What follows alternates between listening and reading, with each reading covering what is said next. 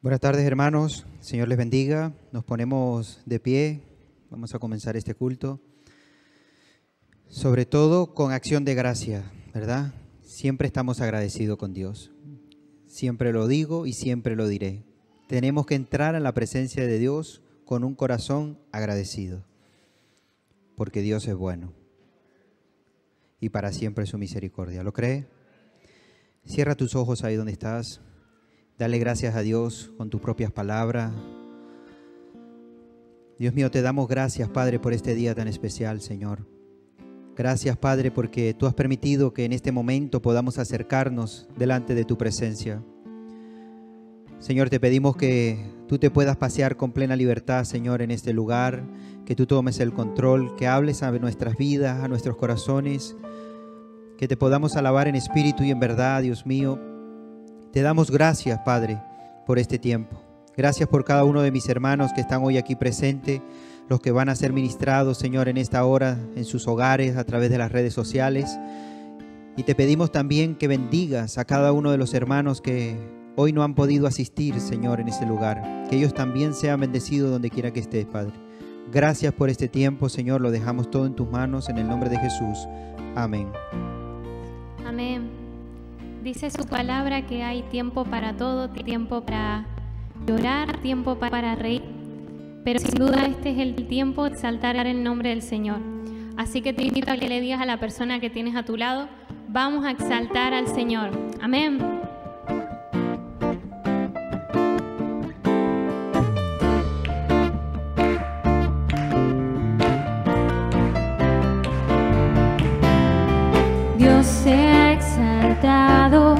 Sus enemigos sean esparcidos. Dios sea exaltado, sus enemigos sean esparcidos. Dile Dios,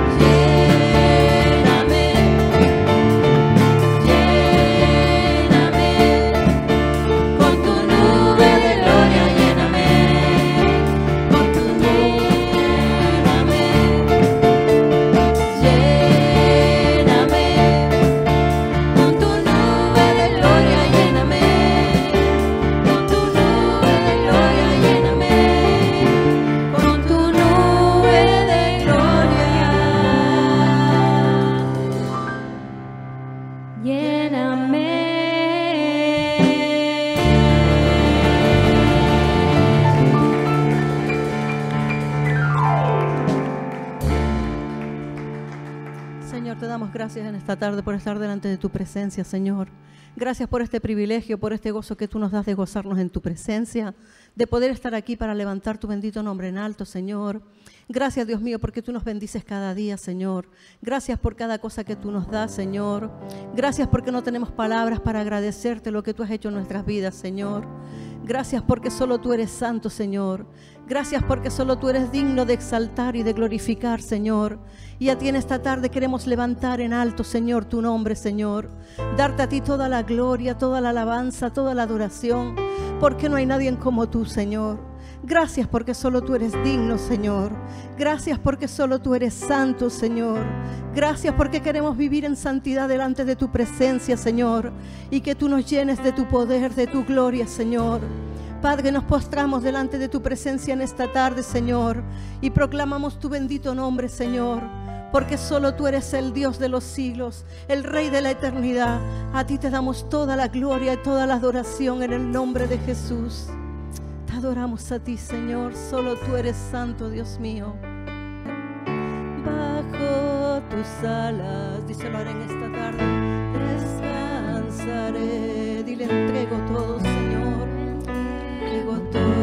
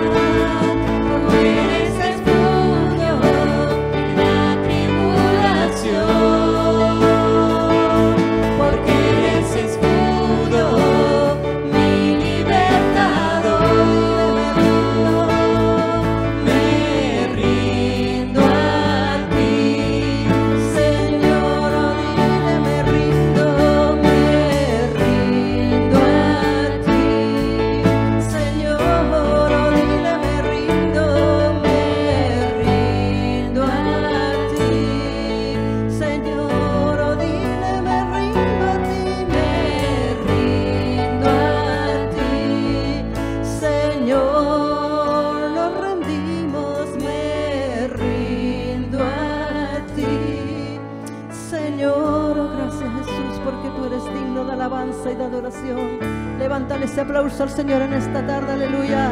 Él está en este lugar y nos rendimos delante de su presencia. Nos gozamos en ti en esta tarde, Señor, porque solo tú eres digno de adoración, digno de exaltar tu nombre, Señor. A ti la alabanza, la adoración, porque no hay nadie como tú, Jesús. Aleluya, tú estás en este lugar. Tú eres digno de gloria, Señor. Te adoramos. Tú eres santo, Jesús. Tú eres santo, Jesús. Adoramos, Señor. Oh, gracias, Señor. Nos rendimos a ti. Dile, me rindo a ti, Señor.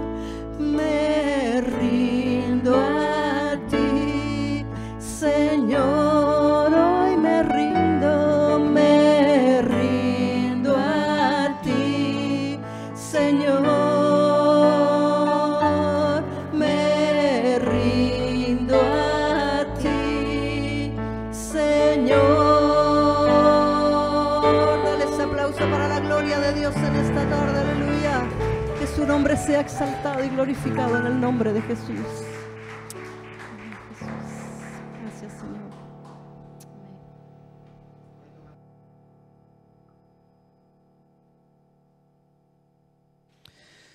Gloria a Dios. Antes de ir a la palabra voy a dar algunos anuncios, anuncios que hemos estado ya dando continuamente para recordarles, amén, de cada una de estas actividades. Una de ellas es el evento que se va a llevar a cabo ahora ya queda poco, ¿verdad? Donde va a estar el pastor. No sé si tienen ahí los anuncios para ponerlos, para que todas aquellas personas que en este momento estén conectados pues sepan, ¿verdad? Me lo pueden poner aquí en esta pantalla. Este es el viaje que va a realizar el pastor próximamente a Estados Unidos, ¿verdad? Ahí están todas las fechas. Creo que ya hay algunos cupos que ya están completos. Eh, si no más recuerdo, creo que en San Francisco, junio 4 y 5, eh, todavía hay plaza y New Jersey, creo que también. Y Miami, si no me equivoco, creo que también hay otro póster, no sé si lo tienen. Muy bien, eh, este es el otro, ¿verdad? Eh, donde estará el pastor también, ahí están las fechas. De todas maneras, esto que se está publicando en este momento lo pueden encontrar en el Facebook. Toda esta información que deseen estará en el Facebook para que puedan acceder y entrar. Y este es en México, ¿verdad? Donde va a estar también en el Hotel Ejecutivo, mayo 23 y 24. Ahí están los enlaces para poder entrar y poder tener información con respecto a cada una de, estas actividades. Estemos orando, hermanos, para que sea un tiempo de gran bendición, donde esa palabra, ¿verdad?, que, que, se va a compartir, se va a predicar, alcance a muchas almas, ¿verdad?, y lleguen a los caminos del Señor. Ese es el propósito. Muy bien, otro anuncio, decirles que ya tienen los materiales, todos aquellos que estén interesados del material de discipulado, háblense con nuestra hermana Margarita. Si por casualidad no tienen en ese momento que se vayan a acercar, eh, deje su nombre, ¿verdad? Apúntense para que se puedan sacar otras copias y ustedes puedan tener este segundo material. Sé que hay personas que están llegando también y, recientemente a la iglesia y quizás no has tenido el primer material que tuvimos trabajando. Sería muy bueno que pudieras tener acceso a él.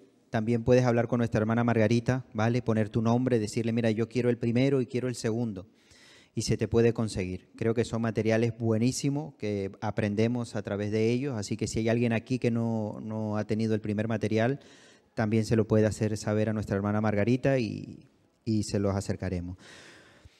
También recordarles los que han tomado la decisión de dar este paso de bautizarse, ¿ok? Ponerse, hablar conmigo, con el pastor, si has tomado esa decisión y todavía no te has apuntado, porque ahí estamos haciendo una lista para que reciban un pequeño curso y después pues poderlo llevar a cabo, ¿ok? Así que también les dejo esto y quiero aclarar también algo que me ha pedido Armando.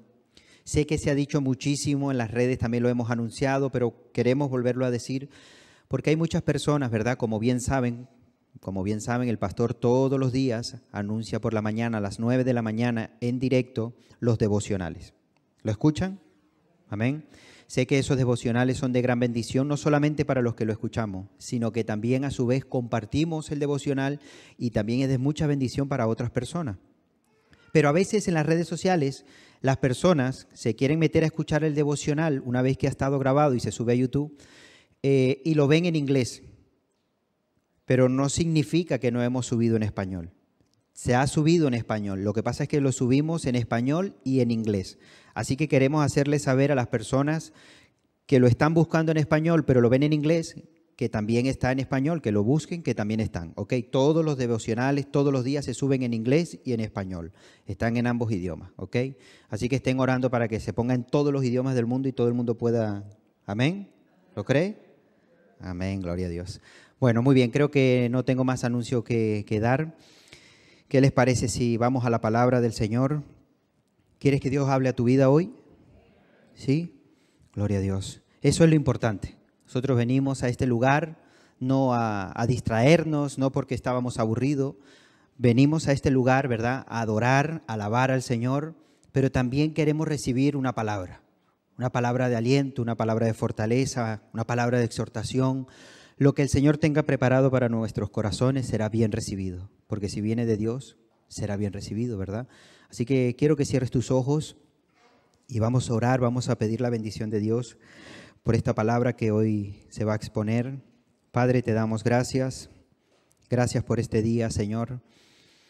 Gracias, Padre, por el tiempo que hemos tenido en alabanza y en adoración, Dios mío, en tu presencia.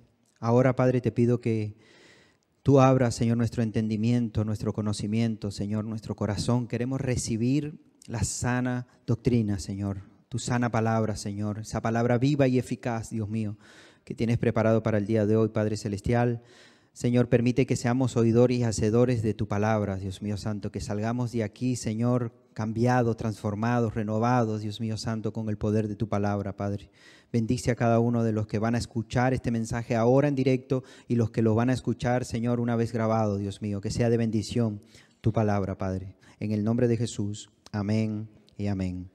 Muy bien, hoy quiero compartir un mensaje que lo compartí ayer al grupo de hombres y sentí de compartirlo a la iglesia. Es un mensaje que hemos escuchado muchísimo, pero la bendición que nos enseña es extraordinario. Es precioso este mensaje, ¿no? Y, cada vez que lo estudio, que como siempre digo, cada vez que estudiamos la palabra de Dios, aunque lo, lo hemos leído muchas veces, volvemos a leerlo y aprendemos aún más. Esa es la riqueza que tiene la palabra de Dios, ¿verdad? Que siempre el Señor nos habla, siempre nos está mostrando cosas preciosas a través de las escrituras. Y esto voy a hablarles de una parábola, una parábola donde, donde Jesús expone a través de esta parábola el tipo de oyente. Se ve que a Jesús le seguía mucha gente, ¿verdad? Ustedes han visto en las escrituras que dice, y gran multitud le seguía, y mucha gente se sorprendía del conocimiento y querían oírle, y siempre estaba alrededor de muchas personas para escuchar lo que él decía, ¿verdad? Muchos querían ser sanados, liberados, querían acercarse a él. Pero Jesús está viendo esa multitud y va a exponer una parábola, una enseñanza, ¿verdad? A través de una ilustración, él usa algo para dar un mensaje. El Señor habló muchas veces por parábolas y muchos no le entendían lo que quería decir, pero él exponía un gran secreto y, un, y una gran información detrás de esa parábola, ¿verdad? Qué bonito saber nosotros que tenemos esa explicación de las, de, bueno, no de todas, de algunas parábolas, y una de esas es la que vamos a exponer ahora, de lo que significa. Y quiero que por favor me acompañes en Mateo, Mateo capítulo 13. Esta parábola se encuentra en tres evangelios. Quiero que si me pueden poner eh, los evangelios que se encuentran para los que están tomando nota y quizás quieres leerlo, porque una de las cosas que a mí me gusta es que cuando hay algo expuesto en diferentes evangelios, yo tomo, si son tres evangelios o cuatro evangelios o dos, yo tomo las Biblias, las pongo todas juntas y comienzo poco a poco, eh, línea por línea, palabra por palabra, a comparar cada evangelio, porque a veces cada evangelio aporta algo diferente, ¿verdad? Y enriquece aún más la historia. Y esta historia se encuentra en tres evangelios. Y van a encontrar dos columnas, si, si se dan cuenta, ¿verdad? Mateo capítulo 13, del 1 al 9, después Marcos capítulo 4, del 1 al 9, y Lucas 8, 4 al 8. Ahora bien, otra columna al lado es la explicación de la parábola. Cada uno tiene la explicación, ¿ok? Se las dejo ahí para los que están tomando nota. Entonces, vamos a enfocarnos en Mateo. La historia la vamos a estar leyendo en Mateo capítulo 13, si quieren ir abriendo su Biblia y buscando el capítulo. Y vamos a leer primero cuando el Señor va a narrar esta parábola, esta preciosa parábola. Y voy a hablar de la parábola del. Del sembrador. Creo que todos han escuchado esa parábola. Incluso es una de las parábolas preferidas para las maestras de la escuela dominical. Los niños es una historia que les gusta escuchar y es preciosa enseñársela a los niños.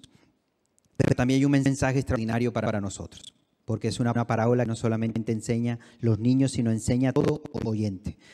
Yo quiero que si hoy alguien a través de las redes sociales o está aquí por primera vez, estás escuchando el mensaje de Dios, es primera vez que estás escuchando algo de la palabra, quiero pedirte que por favor prestes atención a este mensaje. Presta mucha atención a este mensaje porque sé que puede cambiar tu vida de lo que vas a escuchar.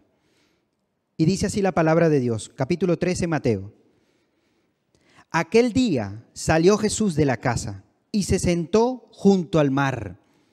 Cuando Jesús se exponía libremente, cuando salía a lugares, ¿verdad?, al aire libre, le venía mucha gente. Y lo vemos en el versículo 2. Y se le juntó mucha gente. Y entrando él en la barca se sentó. Y toda la gente estaba en la playa. Querían escucharles, oír lo que el mensaje que iba a dar Jesús, lo que iba a enseñar. Ahora bien, no es fácil enseñar, compartir, predicar encima de un barco sentado y que todos los que están a la orilla de la playa te escuchen. Es complicado, ¿verdad? Pero se ve que todos los que estaban ahí escuchaban y oían lo que Jesús enseñaba. Eso quiere decir que hay un milagro extraordinario. El respaldo de Dios ahí a lo que estaba anunciando Jesús era precioso, ¿verdad? Y muchas veces digo que incluso el viento ayudaba a que el mensaje se exponiera y llegara aún más lejos y pudiera escuchar todas las personas que estaban ahí presentes. Jesús ve la multitud y él sabe que la enseñanza que está dando, lo que está exponiendo, lo que está explicando y todo lo que él enseña en ese momento, no todos lo van a recibir por igual, no todos van a reaccionar de la misma manera. Y entonces él da una enseñanza preciosa con respecto a eso. Y dice, versículo 3, y les habló muchas cosas por parábolas, diciendo, He aquí el sembrador salió a sembrar, y mientras sembraba, parte de la semilla cayó junto al camino, y vinieron las aves y la comieron. Después dice, parte cayó en pedregales, donde no había mucha tierra, y brotó pronto, porque no tenía profundidad de tierra. Versículo 6. Pero salió el sol, se quemó porque no tenía raíz y se secó. Y parte cayó entre espinos, y los espinos crecieron y la ahogaron. Pero parte cayó en buena tierra y dio fruto, cual a ciento, cual a sesenta y cual a treinta por uno. El que tiene oídos para oír, oiga. Ahora ustedes imagínense la cara de todos los que estaban en ese momento escuchando esta parábola ellos entendieron naturalmente lo que Jesús estaba diciendo. ¿Por qué? Porque en esa época había muchos agricultores. Y Jesús lo que estaba explicando, ellos sabían lo que estaba diciendo. Es verdad, cuando sale el sembrador, toma la semilla y cuando la esparce, ¿verdad? Que está sembrando, parte de esa semilla cae en el camino, otras cae entre piedras, otras en espigos y otra cae en buena tierra. Y es verdad lo que, lo que está diciendo Jesús. Pero ¿qué quiere decir Jesús con esto? ¿Qué nos quiere enseñar con este mensaje? Jesús no dio la explicación a todos. No lo expuso para todos. No lo voy a leer. Pero para los que estén interesados por qué Jesús muchas veces hablaba en parábola, lo puedes encontrar en Mateo a continuación, desde el versículo 10 al 17. ¿Ok? Capítulo, el que estamos leyendo, Mateo capítulo 13, desde el versículo 10 al versículo 17 está la explicación, donde Jesús dice por qué hablaba en parábolas. Incluso hablaba en parábolas para que se cumpliera algo que estaba profetizado. Entonces, ¿qué hace? El Señor hace y toma a sus discípulos, a los suyos, a los más cercanos, y le va a dar la explicación a ellos de lo que significa esta parábola. Y en el versículo 18, ahí mismo en Mateo capítulo 13, versículo 18, dice así, oí pues vosotros la parábola del sembrador. Hay otro evangelio que dice, cuando va a explicar, dice, la semilla es la palabra. No lo dice Mateo, pero en otro evangelio dice, la semilla es la palabra que se está exponiendo. Versículo 19. Cuando alguno oye la palabra del reino y no la entiende, viene el malo y arrebata lo que fue sembrado en su corazón. Este fue el que sembrado junto al camino. ¿Se acuerdan la semilla que cayó junto al camino? Que dice que venían las aves y se la comían. Ok, el ave en ese momento, en la explicación, ¿qué viene, viene diciendo? El malo, ¿verdad? Pero antes de que el malo la arrebate hay un motivo. Y quiero que presten atención porque dice, lo vuelvo a leer, versículo 19, cuando alguno oye la palabra del reino y no la entiende, este es, el, e, e, este es el, problema, que has escuchado la palabra, pero no la entiendes.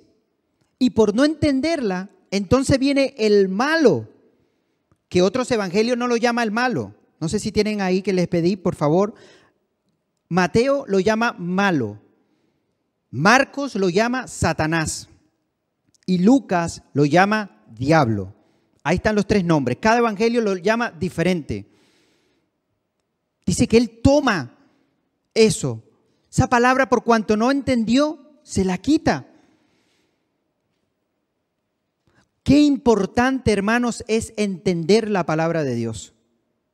Qué importante prestar atención. Qué importante si hay algo que no hemos entendido, apuntarlo, pero no quedarnos con la duda, sino que cuando lleguemos a, nuestras casas, a nuestros hogares, poder decir, voy a buscar lo que se explicó, lo que se dijo. Quiero aprender, no me quiero quedar con la duda. Porque si no entendemos, entonces tenemos un problema, que perdemos esa bendición, ese mensaje, eso que quiso el Señor hablar a nuestras vidas y a nuestros corazones. No podemos quedarnos con esa duda. Qué importante cuando estamos exponiendo el mensaje, cuando estamos evangelizando, somos, estamos haciendo esa función de qué? De sembrador. Y, y esa semilla que estamos sembrando es la palabra. Qué importante preguntarle a veces cuando estamos exponiendo la palabra a las personas y decirle, ¿estás entendiendo lo que te estoy diciendo? ¿Sí? Y si no, yo te lo vuelvo a explicar. O vamos a leerlo juntos. Pero poder explicar lo mejor posible, ¿verdad? A esas personas para que logren entender lo que le queremos decir. Y nosotros también, como tierra, entender la palabra de Dios. Yo no quiero perder la bendición de Dios. ¿Tú quieres perderla? No, ¿verdad? Entonces hay que entender la palabra para recibir ese mensaje correcto, para guardarlo en nuestros corazones, atesorarlo en nuestros corazones y ponerlo por obra, porque he entendido el mensaje y la palabra. Muchos vienen a escuchar, muchos vienen a oír la palabra y no la entienden pero no la entienden porque muchas veces su mente está en otras cosas y están pensando en este momento en el trabajo, en lo que van a hacer mañana, en lo que tienen que preparar cuando lleguen a casa para dejar todo preparado, en lo que van a decir si tienen un, examen.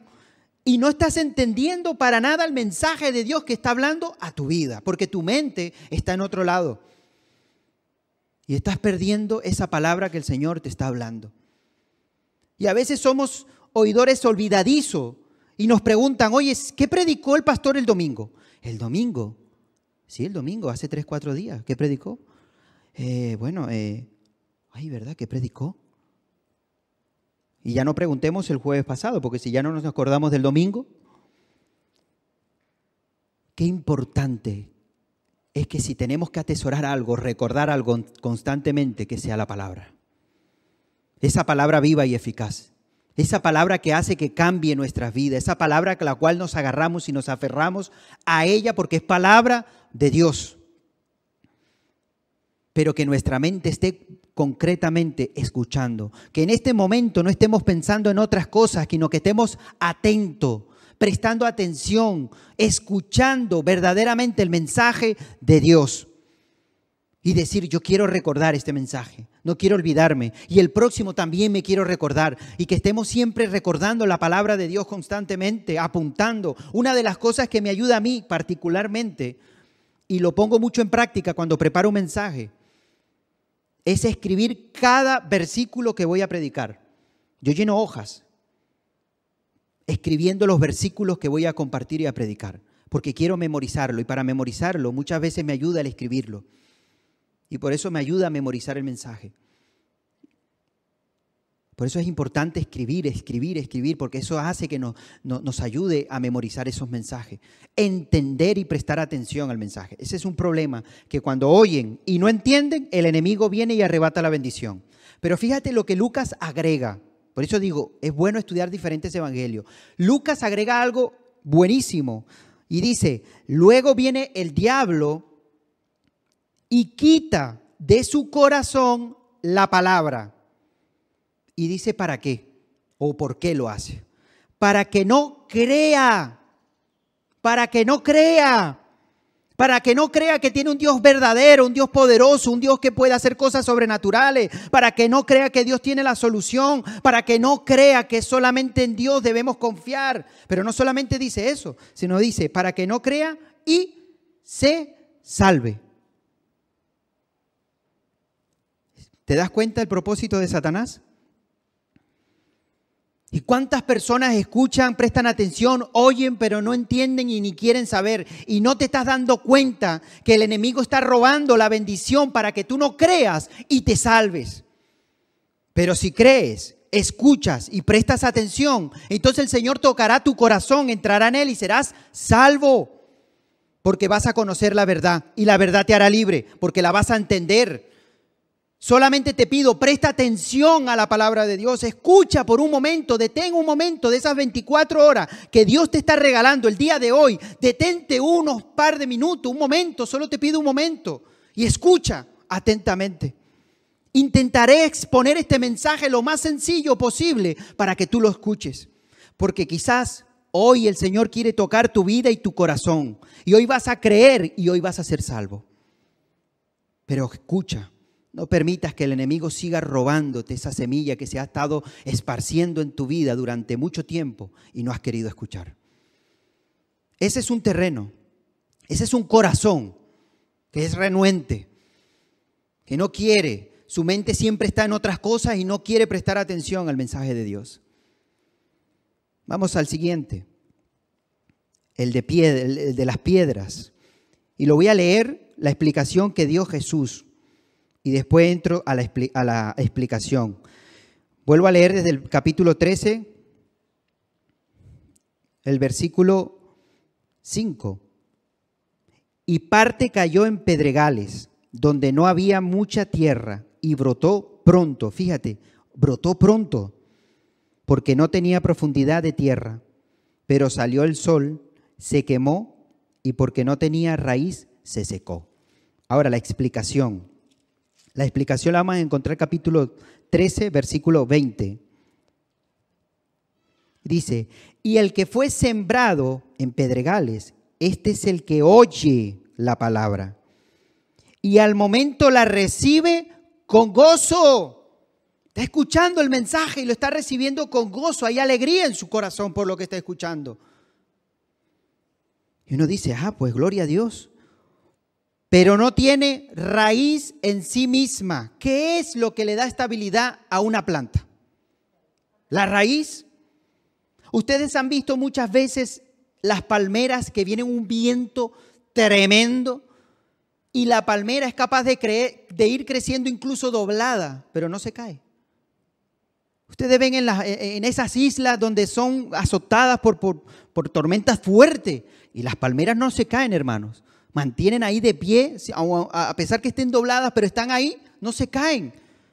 Y dicen que muchas veces a plantas, lo que tú puedes percibir desde afuera, la raíz es el doble de lo que hay hacia afuera. ¿Qué le da la firmeza a esa planta? La raíz. Eso es lo que hace que lo que podamos ver nosotros esté de pie y que ese viento, esa tormenta no lo tumbe, no la derrumbe. ¿Y qué le pasa a esta planta, a esta semilla que crece pronto? Dice que crece pronto, pero el sol la seca. ¿Por qué? Porque su raíz es muy corta. Y Jesús está dando aquí la, explicación, que dice que la recibe con gozo, con alegría, ¿verdad? Pero no tiene raíz en sí, sino que es de corta duración. Fíjense, es tremendo, es de corta duración. Pues al venir la aflicción o la persecución por causa de la palabra, luego tropiezan, o sea, se apartan.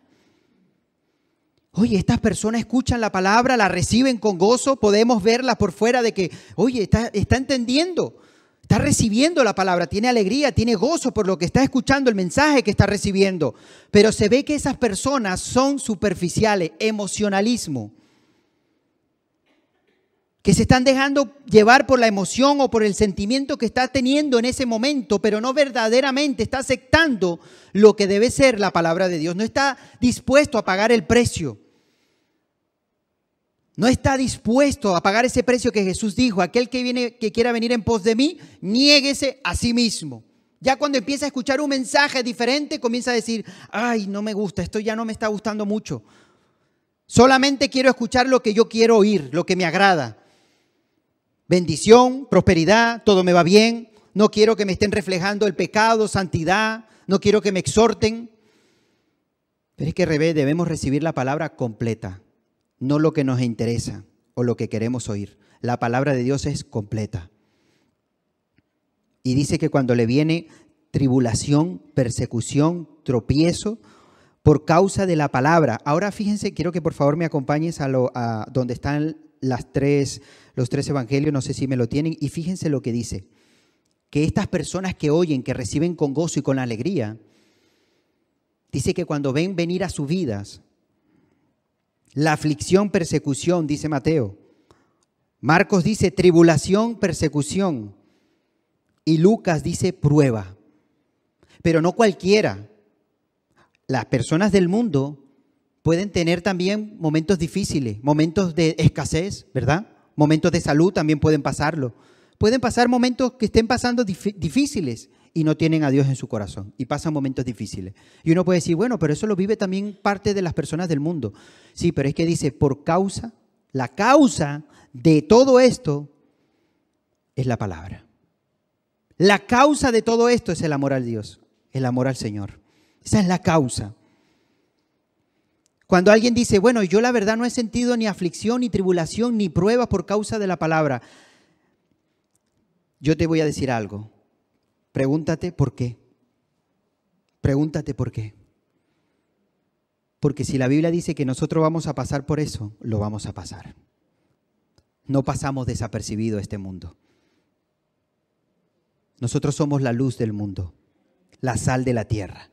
Y no podemos escondernos. Jesús dijo, no puede esconderse. La luz no se esconde, brilla y se ve. Y una de las pruebas y las circunstancias que podemos pasar por causa del Evangelio es con nuestros familiares. Podemos decir que por ahí comienzan los problemas y las circunstancias. En mi matrimonio, uno es creyente y el otro no. Con los hijos, no entienden muchas veces por qué vas a la iglesia, por qué oras, por qué lees la Biblia, por qué haces tantas cosas. Y no empiezan a entender muchas cosas de ti. ¿Por qué? Por causa de la palabra, por causa del Señor y empiezan a haber dificultades en el trabajo, no empiezan a entender por qué tú haces ciertas cosas, por qué no, por qué, por qué no compartes ciertas cosas. Y empezamos a chocar con todo aquello que es del mundo. Y pasamos pruebas, tribulación y dificultades por causa del Evangelio. Claro que sí, incluso nos puede llegar a pasar por nuestra mente de que estamos solos y que nadie nos entiende. Pero jamás estamos solos el Señor está a nuestro lado. Lo que no puede ser que levantemos las manos, que le demos gloria a Dios, que aceptemos la palabra con gozo, con alegría, como dice la Escritura, y cuando estemos pasando por prueba, tribulación o aflicción por causa del Evangelio, nos apartemos, nos alejamos del Señor. Y entonces, ¿dónde está la raíz verdadera de esa planta? ¿Dónde está la raíz que lo mantiene firme? ¿Qué es lo que mantiene firme a un creyente? La fe. La fe, la firmeza de, nosotros hacia el Señor. Si hemos creído verdaderamente en el Señor, quién es, lo que ha hecho en nuestras vidas, da igual lo que estemos pasando, porque sabemos que el Señor está a nuestro lado, que Él nos acompaña, que no me muevo por emociones ni por sentimiento, que no vengo a la iglesia levantando las manos y dando un gloria a Dios y cuando estoy en el mundo y paso momentos difíciles me olvido que soy un hijo de Dios. Yo soy un hijo de Dios donde quiera que esté. Y si me gozo en la iglesia, me gozo en la tribulación, en las pruebas y en las aflicciones que pueda vivir en este mundo por causa del Evangelio. Pero tenemos que tenerlo claro. Y aquí está exhortando a ese tipo de oyente que tiene problemas por causa del Evangelio y Jesús lo sabía. ¿Cuántas multitudes le seguían? Y Jesús le dijo, llegará un momento, en pocas palabras, donde les van a perseguir y muchos van a negarme, muchos me van a abandonar. Por mi causa me van a negar y se van a ir. Y Jesús tuvo solo en la cruz prácticamente. Tanta multitud, tantas personas que le seguían. Y Jesús terminó estando solo en la cruz. Pero este mensaje es para nosotros también en estos días y en estos tiempos. Que pase lo que pase por causa del Evangelio, hermanos, mantengámonos firmes en el Señor. Y fíjate, te voy a leer unos versículos. Filipenses capítulo 1, versículo 29 al 30.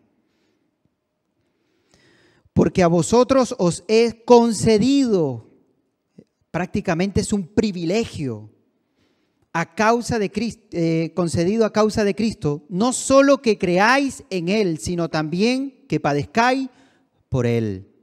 ¿Te das cuenta? Es un privilegio creer en el Señor, pero también es un privilegio padecer por causa del Señor, teniendo el mismo conflicto que habéis visto en mí y ahora oís que hay en mí.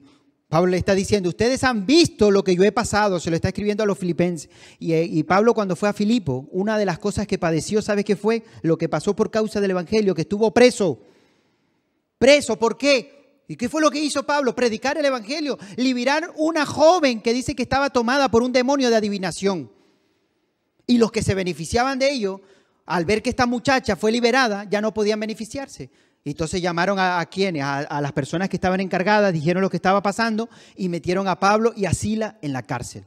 Pero eso no limitó a estos grandes hombres de Dios. Todos conocemos la historia que alabaron y glorificaron el nombre del Señor y el Señor se glorificó en ese lugar de una manera extraordinaria. Pero Pablo dijo, lo que habéis oído y lo que habéis visto en mí, eso también vaya a pasar vosotros. Mateo capítulo 5, Jesús habla de las bienaventuranzas y una de esas listas de las bienaventuranzas que está dando es con respecto a esto. Mateo 5, versículo 10 al 12. Bienaventurados los que padecen persecución por causa de la justicia y causas por las cuales tú y yo vamos a padecer, vamos a pasar por prueba y vamos a ser atribulados. Porque de ellos es el reino de los cielos. Bienaventurados sois cuando por mi causa os vituperen y os persigan y digan toda clase de mal contra vosotros, mintiendo. Gozaos y alegraos porque vuestro galardón es grande en los cielos, porque así como persiguieron a los profetas que fueron antes de vosotros. ¿Qué dice? Alegraos, contentos, gozaos, cuando nos encontremos en estas diferentes circunstancia. Primera de Pedro, capítulo 5. También nos habla, versículo 5, desde, perdón, 8, ok. Sed sobrios y velad, porque vuestro adversario el diablo, como león rugiente, anda alrededor buscando a quien devorar. Al cual resistid firmes en la fe, sabiendo que los mismos padecimientos se van cumpliendo en vuestros hermanos en todo el mundo. No somos los únicos que estamos siendo padecimiento o que estamos pasando por prueba o circunstancia por causa del Evangelio. Hay hermanos nuestros que aún están pasando cosas aún peores de lo que estamos viviendo nosotros. Mas el Dios de toda gracia, que nos llamó a su gloria eterna en Jesucristo, después que hayáis padecido un poco de tiempo, Él mismo os perfeccione, afirme y fortalezca y establezca. A Él sea la gloria y el imperio por los siglos de los siglos. Amén. Todas estas cosas que vamos a estar pasando y que el Señor va a permitir que pasemos por causa del Evangelio, nos va a ser de beneficio para nosotros. No debemos quejarnos, no debemos lamentarnos ni apartarnos cuando estas cosas acontezcan. Y si vemos que quizás hay personas que llegaron y levantaban las manos y se gozaban delante de Dios, pero en medio de una prueba por causa del Evangelio se alejaron, entonces quiere decir que ese corazón era de piedra, que cayó por encima esa semilla, que no ha dado buena raíz y por eso no permanecieron, no se mantuvieron.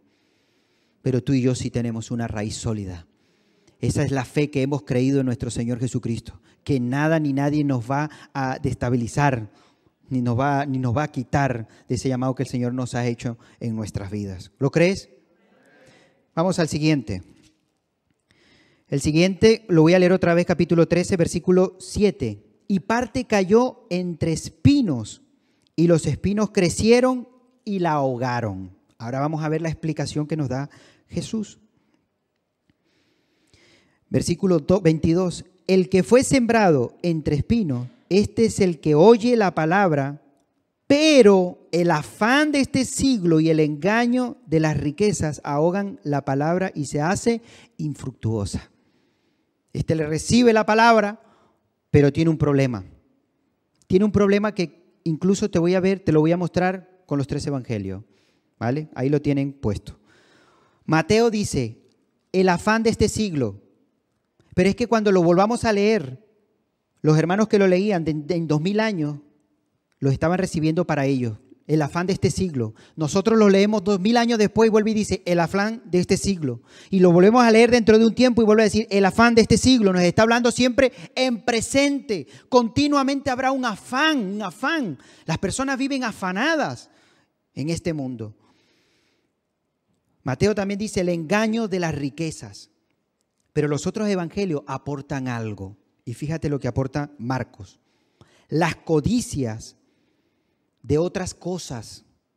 Y Lucas, los placeres de la vida. Estas cuatro información que nos está, hemos, hemos estado recibiendo es lo que ahoga la bendición, la promesa, la palabra de Dios.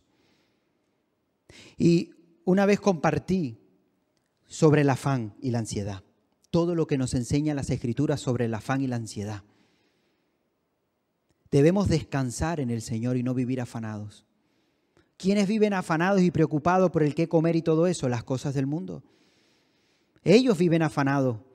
El Señor dice, teniendo sustento y abrigo, con esto está contentos, alegres. Ya está. ¿De qué me tengo que afanar? El hombre entre más tiene, más quiere. Entre más tiene, más quiere. Y vive afanado por ello. ¿Y por qué no vivimos tranquilo en la presencia de Dios haciendo la voluntad de Dios, que es lo que nos pide? Buscad primeramente el reino de Dios y su justicia y todas las demás cosas vendrán por añadidura. Eso es la promesa de Dios. Tenemos que poner en primer lugar al Señor y no estarnos afanando en las cosas de este mundo. Prácticamente con estas descripciones que nos está dando, nos está diciendo que las cosas, los deseos de la carne les impulsa más a irse al mundo que la palabra verdadera de Dios que, las promesas que Dios tiene para nuestras vidas. Y me acordaba de un versículo, primera de Juan capítulo 2, versículo 15. Primera de Juan, capítulo 2, versículo 15. Fíjate lo que dice, no améis al mundo ni las cosas que, que están en el mundo. Si alguno ama al mundo, el amor del Padre no está en él. Porque todo lo que hay en el mundo, y aquí dice qué es lo que hay en el mundo, los deseos de la carne, los deseos de los ojos y la vanagloria de la vida no proviene del Padre, sino del mundo. Y el mundo pasa y sus deseos, pero el que hace la voluntad de Dios permanece. El que hace la voluntad de Dios permanece para siempre. Hermano, las cosas de este mundo van a pasar todo es pasajero. Y te estamos, a veces nos afanamos y nos afanamos por cosas pasajeras, cosas vanas. Y eso hace que ahogue las promesas de Dios. Eso hace que ahoguen la palabra viva y eficaz de Dios. Vamos a confiar más en la palabra de Dios. Vamos a creer más en la palabra de Dios. Y que a veces esa confianza que tenemos en la palabra de Dios, si tenemos que renunciar a algo, que lo, podamos hacer que no nos dejemos llevar por nuestra voluntad, por nuestro sentimiento y que podamos decir como dijo nuestro Señor Jesucristo, no se haga mi voluntad sino la tuya. Aunque el Señor sabía lo que iba a padecer, lo que iba a sufrir, Él quería hacer la voluntad del Padre. Y eso es lo que debemos hacer tú y yo. Aunque tengamos que sufrir, aunque vamos a soltar cosas y vamos a desprendernos de cosas, no importa, sino lo que queremos hacer es la voluntad de Dios pero no permitir que las cosas de este mundo estén apagando, ahogando, debilitando la palabra de Dios en nuestras vidas. Vamos a tomar la palabra, vamos a vivir conforme al Espíritu y no conforme a la carne. Y hay una lucha, dice, hay una lucha constante entre la carne y el Espíritu, ¿verdad? Pero vamos a ser guiados por el Espíritu, que es el que nos lleva a todo camino, a toda verdad. Y que eso no ahogue la palabra de Dios. Quizás vas a recibir algún mensaje, quizás vas a venir algo inesperado, cosas que van a acontecer que no esperábamos, pero acuérdate de la palabra, agárrate de las promesas de Dios y no permitas que las circunstancias de este mundo ahoguen lo que el Señor tiene preparado para nuestras vidas. Vamos a confiar en el Señor. Y ahora encontramos una tierra que es la tierra buena que es la tierra donde el Señor dice, pero parte cayó en buena tierra y dio fruto cual ciento, cual sesenta y cual treinta en uno. Y la explicación de esta tierra la dice en el versículo 23. Mas el que fue sembrado en buena tierra, este es el que oye y entiende la palabra y da fruto y procede al 160 y 30 por uno. Este es el que oye y dice, la entiende, entiende el mensaje. Ahora, ¿qué dicen los otros dos evangelios? Pues dicen otra palabra diferente y esto es precioso. Mateo dice, la entiende la palabra. Marcos dice, recibe la palabra. Y Lucas dice, retiene la palabra. Ahora yo te pregunto, ¿tú has entendido, la has recibido y la vas a retener la palabra de hoy? Porque entonces va a dar fruto, va a dar fruto. ¿Y cómo se da cuenta un creyente que está, que está creciendo, que está recibiendo la palabra, que verdaderamente la semilla que se está esparciendo durante años y años sobre tu terreno está dando fruto, está, está haciendo algo? Lo dice las escrituras. Empieza a verse que da fruto en la vida de esa persona. Y si yo te hago una pregunta, no tienes que responderme. ¿Estás dando fruto?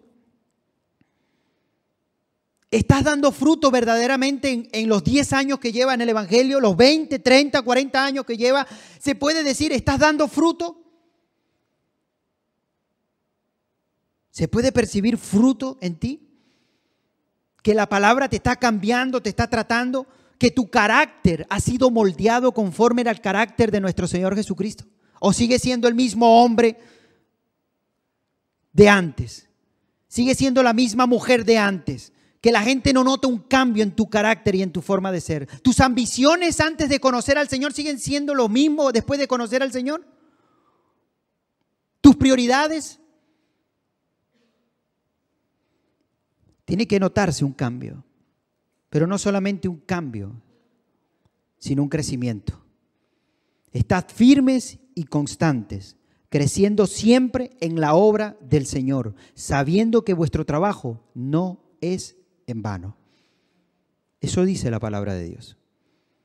¿Estás creciendo? ¿Lo notas? Porque si es así, la semilla que durante tanto tiempo el Señor ha estado esparciendo en nuestros corazones está dando fruto. Pero va a seguir dando fruto. Y cada vez va a dar más fruto. Así como el Señor también da un ejemplo en una parábola preciosa, la vi verdadera, ¿verdad? Yo soy la vi, vosotros el pámpano, y todo el que esté con la vi va a dar fruto y será limpiado. ¿Para qué? Para que dé más fruto y estará dando fruto constantemente. La vida de un creyente tiene que verse, se tiene que ver que está dando frutos. Ese es el reflejo de que hemos entendido. No vamos a permitir que el enemigo nos robe la bendición, porque creo que hemos entendido el mensaje. ¿Lo has entendido? Si hemos entendido el mensaje, entonces va a dar fruto. No nos vamos a dejar llevar por emociones y sentimientos. Vamos a hacer gloria a Dios y cuando venga la prueba por causa del Evangelio, nos desanimamos y ya no queremos venir a la iglesia. No, porque entonces eso es algo superficial, algo por encima que cuando vienen las pruebas no persevera. La raíz nuestra es sólida. Nuestra raíz cada vez está creciendo más. Que si estamos de pie es porque la raíz espiritual está agarrada a Cristo. Cristo es mi roca y estoy firme en Cristo. Y es lo que me mantiene de pie. Él es el único que me da la fortaleza en medio de la debilidad. Él es el único que consuela mi corazón en medio de las dificultades de mi vida.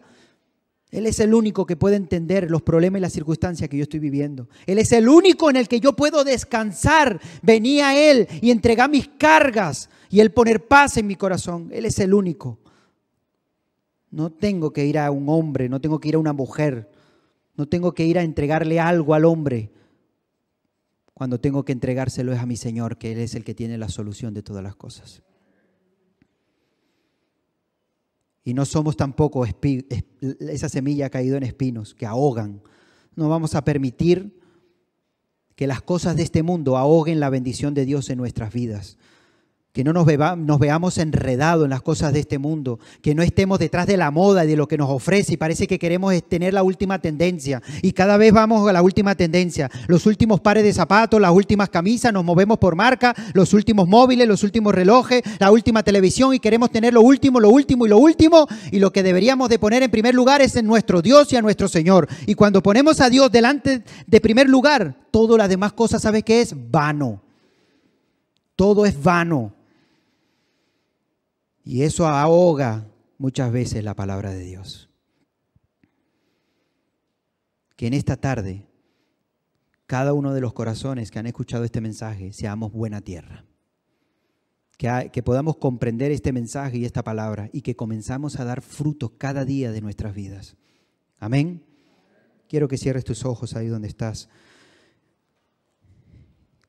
y que le des gracias a Dios, porque le ha placido a Dios traer la convicción de pecado a través del Espíritu Santo a nuestros corazones.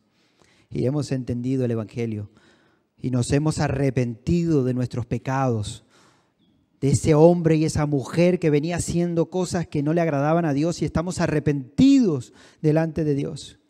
Y le hemos pedido perdón al Señor. ¿Por qué? Porque hemos entendido la palabra de Dios pero también aparte de que hemos entendido, la hemos recibido. Yo recibo las promesas de Dios, recibo su palabra, recibo esa palabra viva y eficaz y también la retengo en mi corazón. La voy a retener en mi mente. Y cada vez que pase por momentos difíciles o circunstancias, me voy a acordar de tus promesas, Señor. Donde dice que tú estarás conmigo. Donde dice tu palabra que lo que es imposible para el hombre es posible para ti, Señor que no has visto justo desamparado ni su descendencia que mendigue pan, donde tú, donde tú suplirás, Señor, cada una de mis necesidades. Y todas y cada una de esas palabras vivas y eficaces que tienes para nosotros individualmente, para nuestra familia, para nuestra iglesia, nos agarramos y recibimos esa palabra en el nombre de Jesús. Y cuando vengan momentos difíciles, lo primero que vamos a hacer es poner la palabra en nuestras bocas. Escrito está, escrito está. Y tú nos, lleva, nos llevará de victoria en victoria, de triunfo en triunfo y de bendición en bendición. Y nada, nada nos podrá separar del amor de Cristo. Porque tu amor sobrepasa todo entendimiento. Tú nos has escogido con un propósito.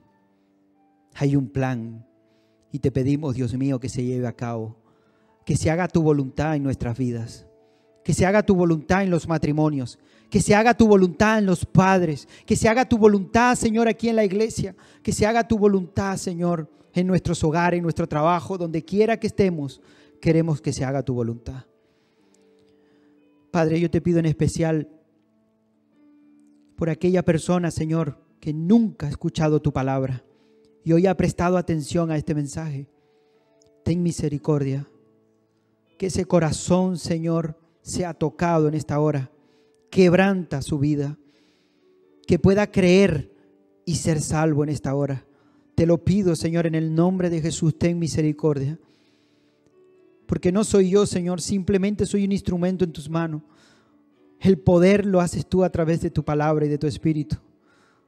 Y yo te pido en esta hora, Dios mío, que tu palabra haya sido viva y eficaz, Señor, en esta hora. Que sea una palabra de aliento, Señor, para cada uno de mis hermanos que hoy la han estado escuchando. Y que salgamos de aquí contentos, alegres, gozosos, sabiendo, Padre, que tú estás a nuestro lado, que no nos abandona, que siempre nos acompaña, Señor.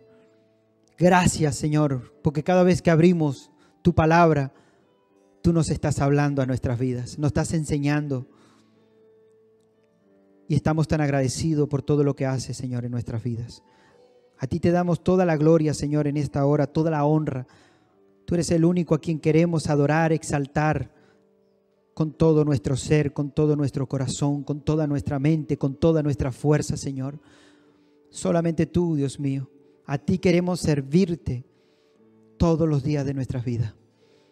Arranca de nuestros corazones, Señor, toda avaricia, toda ansiedad, todas cosas vanas, Señor, que pueda traer preocupación a, nuestro, a nuestras vidas, Señor.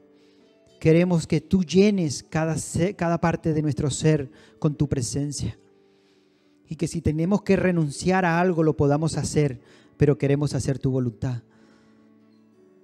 Arranca, Señor, quita todo aquello que sea piedra de tropiezo en nuestras vidas, Dios mío, en esta hora. Toma, Señor, el control en nuestro ser, Señor, en nuestras vidas en este momento. Gracias, Padre. Gracias por todo lo que estás haciendo en nuestras vidas, Señor. Y a ti te damos toda la gloria y toda la honra en el nombre poderoso de Jesús. Amén y amén. Gloria a Dios, hermanos. Nos ponemos de pie.